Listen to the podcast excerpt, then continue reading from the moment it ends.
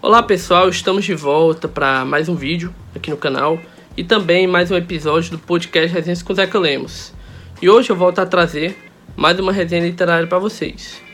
E o livro que a gente vai conversar um pouquinho hoje é a obra O Voto Feminino no Brasil, publicado pela Edições Câmara, pela historiadora Teresa Cristina de Novaes Marques. Bom, esse livro, que eu li no formato de e-book, no Kindle, como vocês puderam ver, é uma publicação da Edições Câmara, Sim, a Câmara de Deputados do Brasil tem uma editora, faz edições de livros. Inclusive tem muita coisa bacana. Publica muitos livros interessantes de algumas áreas, como direito, sociologia, política e clássicos da literatura brasileira também. E o lado bom, que torna ainda mais atrativo os livros, as publicações da editora, é que uma boa parte desses livros está disponível de modo gratuito, seja em formato de e-book, em dispositivos como o Kindle coisas parecidas, ou em formato de PDF, por meio do site da editora. Então eu vou deixar aqui no link da descrição do vídeo o site da editora, vocês dão uma olhada lá, tem muita coisa bacana, vale a pena dar uma garimpada. E o livro ele foi escrito pela Tereza Cristina de Novaes Marques, né, que é uma historiadora, doutora em História pela UNB, a Universidade de Brasília, onde ela também é professora.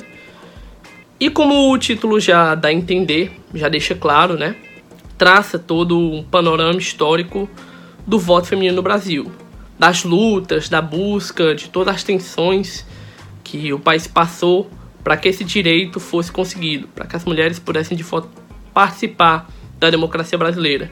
Quando a gente fala de participação feminina na democracia brasileira, a gente não fala apenas da mulher poder votar, mas da mulher também poder se candidatar, né? Da mulher também poder estar na política, se fazer presente na política. E o livro é interessante porque, ao mesmo tempo que é um livro histórico, é um livro, uma pesquisa muito bem feita, de uma apuração muito boa.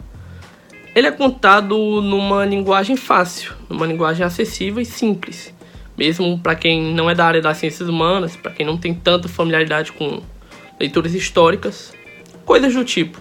Ele, ela vai contando a história do voto feminino no Brasil, partindo de perfis de personagens que foram importantes.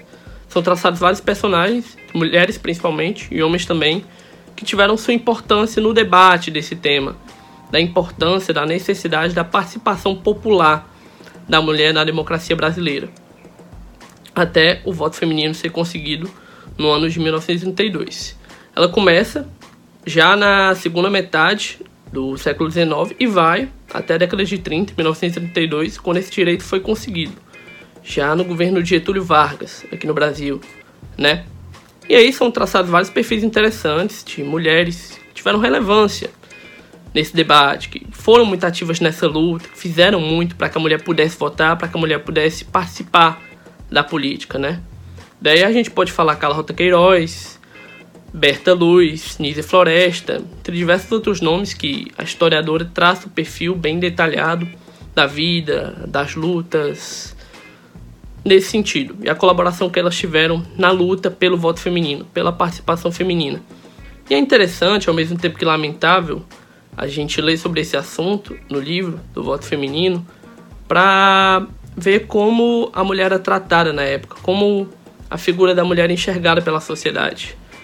Várias pessoas, políticos que tinham grande poder na época, falavam que não cabia a mulher votar porque o papel dela era ficar em casa Outros falavam que a mulher não teria sentido votar, participar da política, se candidatar porque ela não teria a inteligência como a do homem, porque ela não seria inteligente como homem. Hoje a gente vê como isso era absurdo, hoje a gente vê como isso é inacreditável, né? Mas ao mesmo tempo que a gente acha esses argumentos absurdos, que a gente realmente fica perplexo diante de argumentos, diante de pensamentos tão lamentáveis, tão reprováveis como esse, é importante a gente saber a história, para a gente ter a ciência que tiveram pessoas que lutaram muito, que fizeram esforços muito grandes, que transgrediram as ordens da época para conseguir novos direitos na sociedade, para conseguir que o voto fosse universal e também valesse para as mulheres, né, para que a mulher pudesse votar. Eu acho essa leitura muito importante, principalmente num período como esse, eleitoral, para a gente saber a importância do voto, para a gente saber de como votar consciente é importante, como votar consciente é fundamental. Tiveram inúmeras pessoas que sofreram, que lutaram, que passaram por diversas situações constrangedoras, horríveis, que a gente não consegue nem imaginar para conseguir que a gente tivesse esses direitos. Então, a gente deve valorizar.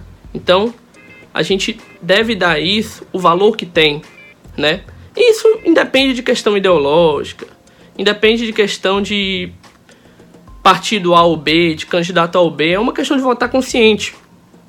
O voto é muito importante, o voto é muito valioso. É por meio do voto que a gente elege nossos representantes que vão decidir as pautas, as questões da nossa cidade, do nosso estado, do nosso país. Então é muito importante que a gente vote consciente que a gente está votando, que a gente não vote de qualquer jeito, que a gente leve de fato o voto a sério. Então, gente, esse foi o vídeo de hoje. Fica a recomendação do livro, O Voto Feminino do Brasil, da historiadora Teresa Cristiane de Novaes Marques. Eu acho que vocês vão gostar, porque é uma leitura, além de acessível, como eu falei, uma leitura bem rápida. Você lê o livro bem rápido, é um livro bem curtinho, e ele está disponível de modo gratuito. Se você tiver Kindle, você pode baixar nele pela Amazon. Se não tiver, também há a possibilidade de baixar pelo aplicativo do Kindle, do celular que você tiver também, gratuito. Caso você não goste muito do dispositivo, do formato, você pode ler no formato PDF mesmo, lá no site da edição, que está disponível no site da Edições Câmara. Vou deixar aqui para vocês tanto o link do Kindle na Amazon, quanto o link da versão em PDF no site da Edições Câmara. Fica a recomendação para vocês, se você curtiu o vídeo, se inscreve no canal, dá um gostei, compartilha lá no grupo do seu WhatsApp para ajudar o canal a crescer, esse conteúdo a chegar a mais pessoas. E é isso, tamo junto.